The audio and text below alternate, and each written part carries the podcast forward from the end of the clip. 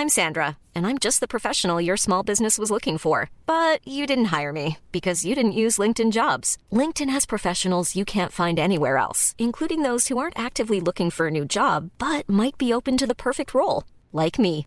In a given month, over 70% of LinkedIn users don't visit other leading job sites. So if you're not looking on LinkedIn, you'll miss out on great candidates like Sandra. Start hiring professionals like a professional. Post your free job on linkedin.com/people today.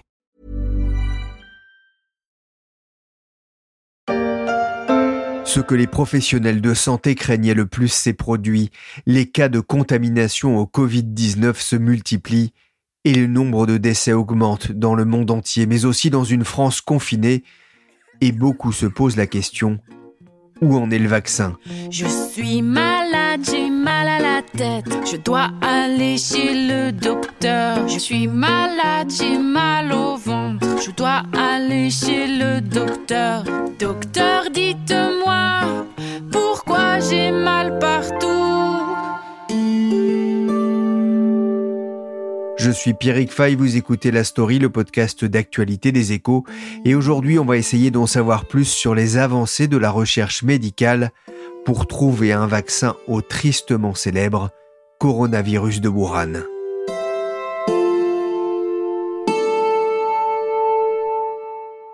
C'était le 24 janvier dernier, presque une éternité.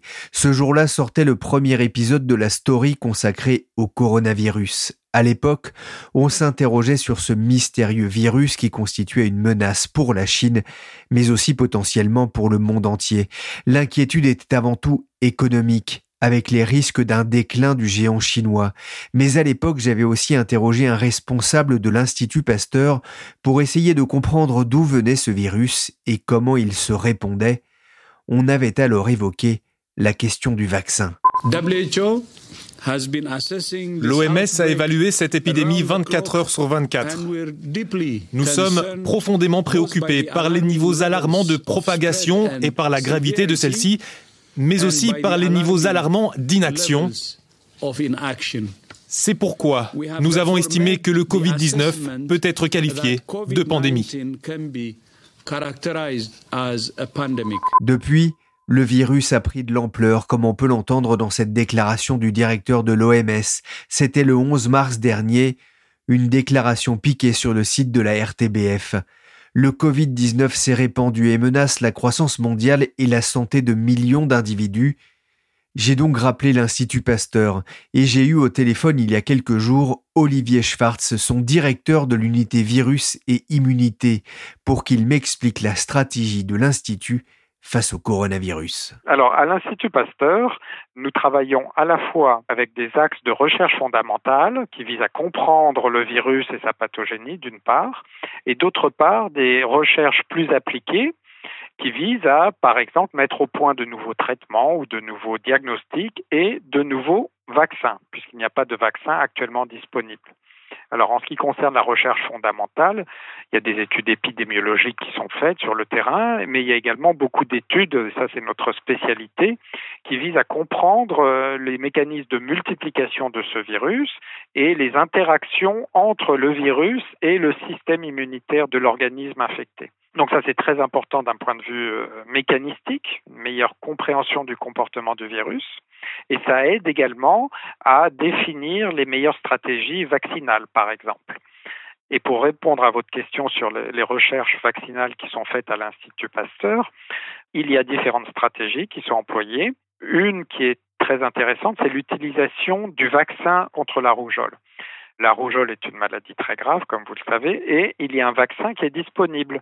Ce vaccin est en fait un virus atténué, c'est-à-dire c'est un virus de la rougeole qui a été adapté, qui n'est plus dangereux pour l'homme, mais qui peut quand même l'infecter et induire une réponse du système immunitaire qui va ensuite protéger l'organisme contre une infection avec le vrai virus de la rougeole. C'est un vaccin qui est très sûr puisqu'il a été administré à des centaines de millions de personnes dans le monde sans effet secondaire majeur et euh, il est très protecteur. Alors la stratégie développée ici à l'Institut Pasteur par l'équipe de Frédéric Tangy, c'est de modifier le vaccin contre la rougeole en introduisant des composants du coronavirus en introduisant en particulier ce qu'on appelle la spicule du virus. C'est la protéine qui est à la surface des particules virales et qui permet au virus d'entrer dans la cellule. L'objectif ici est de faire créer par l'organisme des anticorps neutralisants qui vont se fixer sur la spicule et empêcher le virus de rentrer dans la cellule. Et ça, ça peut être efficace hein En théorie, ça peut être tout à fait efficace. On le sait que cette stratégie marche avec d'autres virus. Euh, on a montré, euh, les équipes de l'Institut Pasteur ont montré que ça fonctionnait avec le virus chikungunya, par exemple, qui est un vaccin de la rougeole modifié et qui est d'ailleurs en essai de phase 3 chez l'homme maintenant. Donc la stratégie fonctionne. Après, il faut être sûr que le candidat vaccin qui est en cours d'élaboration d'une part, se multiplie bien, que la spicule ou que les composants du coronavirus qu'on introduit dans le virus de la rougeole sont stables et sont immunogéniques, ça veut dire ils vont être reconnus par le système immunitaire et déclencher une bonne réponse, une bonne production d'anticorps. Olivier Schwartz, pourquoi est-ce que c'est si compliqué de trouver un vaccin? Ce n'est pas si compliqué, il y a des virus qui s'y prêtent bien ou plus ou moins facilement, ça prend un certain temps, ça prend du temps, le temps de la recherche est parfois long et toutes les équipes sont mobilisées. Il y a une stratégie qui est connue comme fonctionnant. Donc, il faut laisser un peu de temps aux équipes de recherche, d'une part, pour mettre au point ce qu'on appelle donc le candidat vaccin, et ensuite de le tester dans des modèles précliniques, c'est-à-dire s'assurer qu'il est euh, immunogénique et enfin de passer à des essais cliniques chez l'homme. Et ça, ça prend beaucoup de temps. Vous savez qu'il y a trois phases dans les essais cliniques, phase 1, phase 2, phase 3, avec euh, à chaque fois un nombre de patients plus important qui sont testés. Et chaque phase peut prendre plusieurs mois, ce qui fait qu'il faut du temps et qu'on estime, si toutes les étapes précliniques se passent bien, que euh, les essais cliniques pourront vraiment aboutir d'ici 12 à 24 mois. 12 à 24 mois. Alors effectivement, la question qu'on peut être amené à se poser, c'est est-ce que ça sert encore à quelque chose alors que comme pour le SRAS, cette maladie aura peut-être disparu dans, dans 6 mois? Eh bien, la question se pose, mais effectivement, c'est un délai incompréhensible et euh, peut-être que le virus pourra revenir et disposer d'un vaccin sera très utile. À quand fixez-vous à peu près le pic en, en France? Vous avez une idée? Alors, moi, je ne suis pas épidémiologiste, donc il faudrait demander à mes collègues épidémiologistes. Je remarque Juste que si on compare par exemple avec la Chine, on a deux mois de retard environ. la situation semble s'améliorer grandement en Chine. Donc c'est difficile à dire à l'heure actuelle. Quand est-ce qu'on se décide à, chercher un vaccin pour une maladie? Eh bien, on se décide à chercher un vaccin contre une maladie. Ben, il y a deux types de situations. Soit on est en situation épidémique, donc là, il faut mettre tous les moyens pour euh, accélérer la recherche, c'est ce qu'on fait, et différentes équipes travaillent ensemble. Je vous ai parlé de l'Institut Pasteur, mais il y a d'autres stratégies vaccinales contre le coronavirus qui sont développées en France ou dans le monde. On estime qu'il y a à peu près une vingtaine de stratégies différentes qui sont en cours de test. Et donc ça, c'est potentiellement très fructueux. Et puis il y a d'autres cas où on essaye sans arrêt d'améliorer les vaccins, euh, par exemple contre la tuberculose ou contre d'autres bactéries ou contre d'autres euh, virus. Donc il y a une recherche vaccinale qu'on appelle de la en vaccinologie qui est continue et qui a différentes cibles, que ce soit contre des microbes épidémiques ou des microbes présents à l'état euh, endémique. C'est un geste que bon nombre de Français redoutent mais au-delà de la douleur, c'est surtout l'efficacité et l'innocuité des vaccins qui sont de plus en plus remises en question. Est-ce que cette crise du coronavirus est de nature à, changer la vision d'une partie du public sur l'importance des vaccins? Il faut l'espérer. Quand on voit que, par exemple, on parlait de la rougeole tout à l'heure, il y a une certaine défiance contre la vaccination et que ça a des conséquences euh, délétères terribles avec une recrudescence de cas mortels dans le monde à différents endroits. Les vaccins les plus dangereux, ce sont ceux qu'on ne prend pas. On a bien compris qu'à l'Institut Pasteur, comme dans les autres instituts de recherche, la course contre la montre était lancée pour trouver un vaccin au Covid-19. Mais cela ne se fera pas en un jour. Catherine Ducruet est la spécialiste de l'industrie pharmaceutique aux échos. Comme toute la rédaction des échos allait passer en mode télétravail, je l'ai donc appelée chez elle. Bonjour Catherine. Bonjour On dit souvent qu'il vaut mieux prévenir que guérir. Ça veut dire que la recherche d'un vaccin, c'est une priorité pour de nombreux laboratoires? Oui, alors actuellement, on a une trentaine de projets de vaccins euh, contre le coronavirus euh, en développement, mais tous, bien sûr, n'aboutiront pas. Donc euh, il y a, on peut considérer une course entre les laboratoires, mais c'est d'abord une course contre la maladie, car ces vaccins ne pourront peut-être pas offrir une protection parfaite. Ensuite, il faudra les produire en masse et donc ça, ça ne sera sûrement pas possible pour un seul laboratoire. Donc euh, il y a de la place pour du monde pour même seulement le vaccin contre le coronavirus. Oui, ça veut dire qu'il faudrait effectivement euh, vacciner des, millions et des millions de personnes, c'est ça? Des milliards même. Si on voulait vacciner tout le monde, il faudrait des milliards de vaccins. Donc euh, même si on n'en arrive pas là, il faudra certainement euh, bien plus que quelques millions. Il y a un vrai défi. D'après ce que disent les industriels, c'est un défi auquel ils n'ont jamais été confrontés. Et puis, il faut voir que la fabrication des vaccins, c'est un métier très particulier, en fait. C'est très différent de la production de médicaments. C'est de la biotechnologie, en fait. Alors que longtemps, maintenant c'est moins vrai, mais les médicaments, ça a été de la chimie. Donc, euh, les acteurs euh, dans le domaine des vaccins, en tout cas les grands acteurs, ne sont pas très très nombreux. C'est un petit club. Aujourd'hui, ce sont souvent des divisions de grands groupes pharmaceutiques parce qu'à un moment ou un autre, ils ont été rachetés. Mais même à l'intérieur d'un groupe, ça reste la plupart du temps des activités assez euh, séparées du reste. Parmi ces groupes, il y a des géants comme GlaxoSmithKline, Jensen ou Sanofi, et puis d'autres avec des divisions plus petites comme Pfizer ou Merck. Euh, il y a aussi beaucoup de biotech. Ces dernières sont en pointe? Oui. Alors ces biotech, en fait, euh, elles sont bien placées puisque, comme leur nom l'indique, elles maîtrisent des méthodes de biotechnologie. Elles sont très adaptées à fabriquer des, ou à inventer des vaccins. Ensuite, elles sont petites, donc elles sont a priori plus réactives que les grands groupes. Et si elles vont vite, c'est aussi parce qu'elles utilisent des nouvelles technologies que les grands noms du vaccin n'utilisent pas encore vraiment.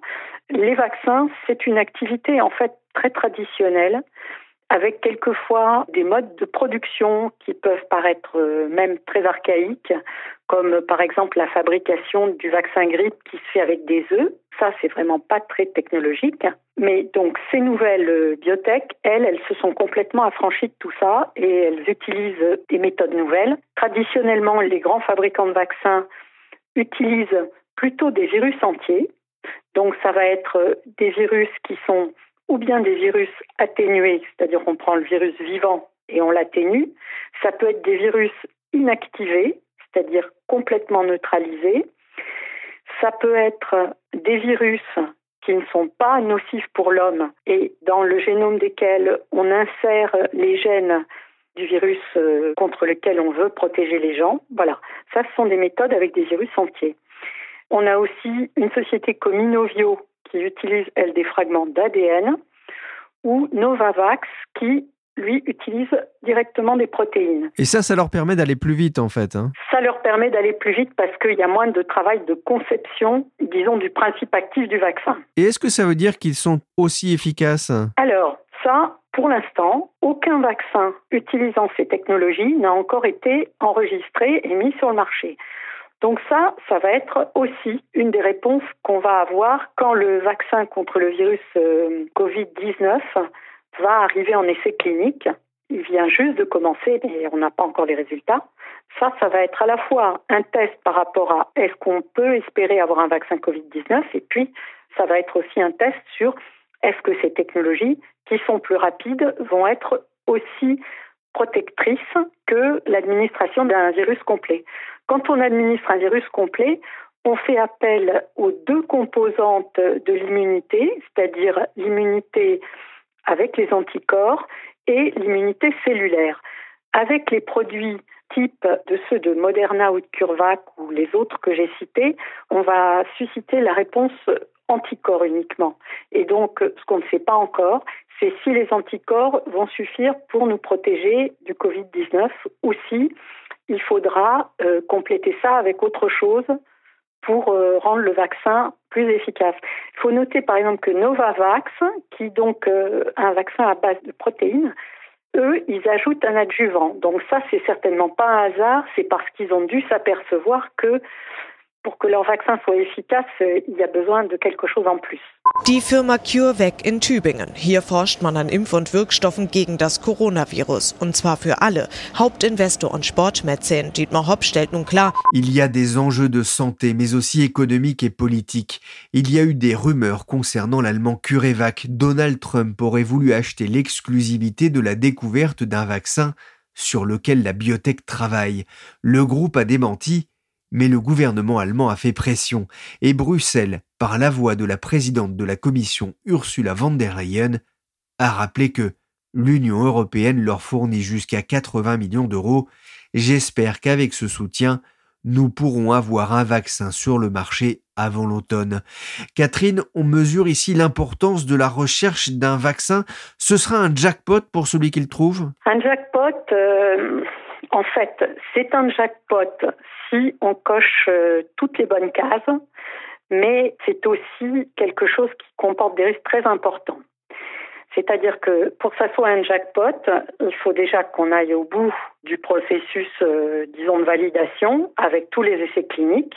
Bon, on sait très bien que sur les 30 projets euh, que je mentionnais, il y en aura peut-être un ou deux qui aboutiront, peut-être pas du tout, il faut espérer que si, mais le risque d'échec est quand même très très important. Et ensuite, il ne s'agit pas seulement d'inventer et de valider un vaccin, il va falloir le produire. Et ça, ça va supposer des capacités de production énormes.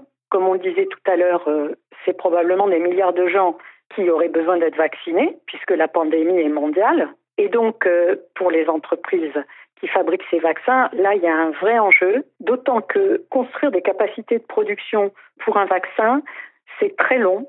C'est presque plus long que pour des médicaments parce que on doit respecter des normes de sécurité extrêmement euh, strictes et donc il y a des étapes de validation euh, des installations qui sont très longues alors là, on peut imaginer que, vu l'urgence de la situation, peut-être que les aspects administratifs pourraient être euh, accélérés, mais bon, il n'en reste pas moins que c'est lourd, ça coûte cher, et puis c'est un pari qui est fait parce que pour être prêt au moment où le vaccin est validé comme euh, efficace, en fait, il faut pouvoir démarrer la production tout de suite.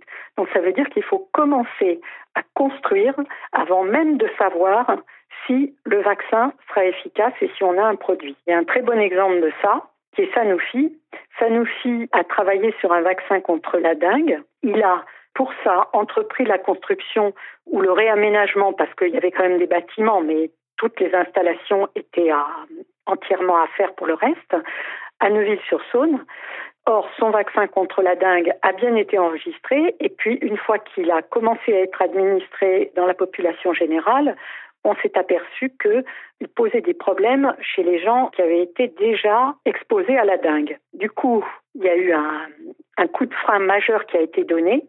Des pays qui avaient prévu d'acheter des quantités de ce vaccin ont suspendu leurs achats en attendant que ces choses soient éclaircies sur le plan scientifique. Et donc l'usine s'est retrouvée en fait à ne pas tourner.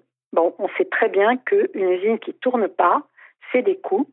Alors ils assurent la maintenance minimale pour qu'elle puisse tourner une fois que l'affaire sera vraiment éclaircie, mais ça veut dire que c'est un gros risque financier pour une entreprise. Et c'est pas juste un risque théorique, là on a vu le risque euh, concret. Mais on pourrait imaginer de toute façon que vu euh, le contexte, euh, ce genre de structure soit prise en charge par l'État.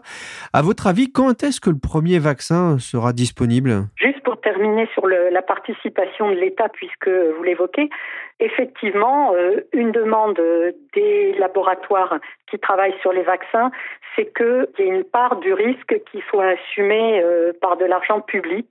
Alors, euh, bon, qui pourrait venir euh, public ou venir d'ONG euh, type la Fondation Gates ou qui est très investie dans les vaccins, voilà, pour que les industriels ne supportent pas toute la charge du risque. C'est une des pistes euh, qui est explorée. Et puis, on pourrait aussi imaginer une reconversion d'usines existantes, mais à ce moment-là, ça suppose de suspendre la production d'autres vaccins qui sont quand même utiles euh, en termes de santé publique. Donc, ça pose des questions qui ne sont pas complètement euh, tranché. On n'a pas encore complètement les solutions.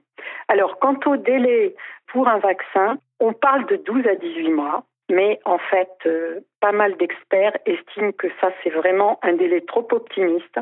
Si on prend l'exemple du vaccin le plus avancé, donc celui de la société Moderna, ils estiment que si tout se passe bien sur les essais euh, de phase 1 et 2 là qui viennent de démarrer, l'essai de phase 3 qui sera celui où on le donnera à une plus large population ne pourra commencer qu'en 2021. Donc, euh, on voit que avant fin 2021, c'est difficile d'imaginer euh, qu'il puisse y avoir quoi que ce soit en termes de vaccins disponibles je pense que vraiment une chose qu'il faut répéter à cette occasion, c'est qu'on ne dira jamais assez qu'il faut vraiment respecter les mesures de confinement parce qu'aujourd'hui, c'est un peu le seul vaccin, entre guillemets, qu'on a, c'est de ne pas s'exposer. Pourtant, les Européens sont de plus en plus nombreux à se méfier des vaccins. Selon un sondage de la Commission européenne, les fausses informations sur les vaccins prolifèrent. Par exemple, 38% d'Européens pensent que les vaccins transmettent les maladies qu'ils sont censés empêcher. Fox. Oui, d'autant qu'on assistait depuis quelques années à une montée du mouvement anti-vaccin, euh, ce qui est assez croquignolesque, on va le dire. Euh, comment se porte justement ce business des vaccins dans ce contexte de remise en cause par une partie de la population? Alors, il faut savoir que la remise en cause des vaccins, c'est surtout un phénomène de pays riches. Dans les pays euh, pauvres ou en voie de développement, les gens veulent des vaccins. Et je pense que ça, ça doit rappeler que ces opposants à la vaccination ce sont pour la plupart des gens qui n'ont jamais été en contact avec une maladie infectieuse et ce que ça entraîne. Je pense que les gens qui ont vécu, il n'y en a plus aujourd'hui probablement, la grippe espagnole de 1918, ils n'auraient pas eu du tout cette attitude-là. On voit avec la rougeole que dès qu'on baisse un petit peu la garde sur la vaccination, ça repart. Une grande partie de ces gens ne voient plus que les effets secondaires absolument ponctuels qu'on peut avoir avec un vaccin de ci, de là, et ne voient pas l'immense protection que ça apporte. Alors il y a une autre catégorie de personnes aussi qui est très hostile à la vaccination, ce sont ceux qui sont adeptes des médecines alternatives on voit qu'il y a vraiment un recoupement entre, euh, par exemple, les gens qui utilisent l'homéopathie et les gens qui sont contre les vaccins, qui sont jugés comme quelque chose d'intrusif, comme quelque chose d'inquiétant, euh, qu'on maîtrise pas. Euh. Et puis alors, il y a une dernière catégorie de personnes qui sont hostiles à la vaccination, et ceux-là, ils sont hostiles à la pas tellement à la vaccination, sont surtout hostiles à l'obligation de se faire vacciner. Et ça, ce sont les gens qui sont euh, aux extrêmes euh, du spectre politique, aussi bien euh, à droite qu'à gauche, et qui remettent en cause l'obligation de se vacciner au nom de la liberté individuelle. Malheureusement, ce qu'on sait, c'est que la vaccination, c'est pas seulement pour soi, c'est aussi ce qu'on appelle l'immunité de groupe, et on en a pas mal parlé à l'occasion de l'épidémie de Covid-19. C'est-à-dire que quand il y a suffisamment de gens qui sont immunisés, donc vaccinés, ou qui ont été atteints par la maladie, ils offrent une protection aux autres. Donc la vaccination, c'est pas juste une affaire individuelle, c'est aussi une affaire de solidarité par rapport aux autres. Pour en revenir au business, donc c'est vrai que l'essentiel du business, disons, rentable des vaccins, il est dans les pays riches, donc il est confronté à ses réserves. Et le business du vaccin dans les pays pauvres, il passe très largement par euh, des ONG ou des fondations ou par l'OMS qui achètent les vaccins sur appel d'offres. Donc là, les marges sont pas du tout les mêmes. Les marges sont euh, très très faibles. Quelquefois, c'est même à prix coûtant. Et donc, pour être distribués dans les pays qui n'ont pas les moyens de payer les vaccins euh, au prix où nous, nous les payons. Alors, le marché des vaccins, il est de l'ordre de 40 milliards de dollars. Donc il est très petit si on le compare au marché des médicaments qui lui est de 1000 milliards de dollars. Merci Catherine Ducruet de la rédaction des Échos pour ce point sur le secteur des vaccins et merci aussi à Olivier Schwartz de l'Institut Pasteur d'avoir pris un peu de son temps précieux pour nous expliquer le travail de l'organisme dans la recherche d'un vaccin. Je vous rappelle d'ailleurs l'une des phrases clés de son discours. Les vaccins les plus dangereux, ce sont ceux qu'on ne prend pas. La story, le podcast d'actualité des échos, s'est terminé pour aujourd'hui. Merci de votre fidélité. L'émission a été réalisée par Willy Gann, chargé de production et d'édition Michel Varnet. Vous pouvez nous retrouver sur toutes les plateformes de téléchargement et de streaming. N'hésitez pas à vous abonner et à nous donner 5 étoiles si l'émission vous a plu. Toute l'information sur le coronavirus et les recherches en cours sont à retrouver sur le site des échos, mais aussi chaque jour dans les pages du journal. Prenez soin de vous.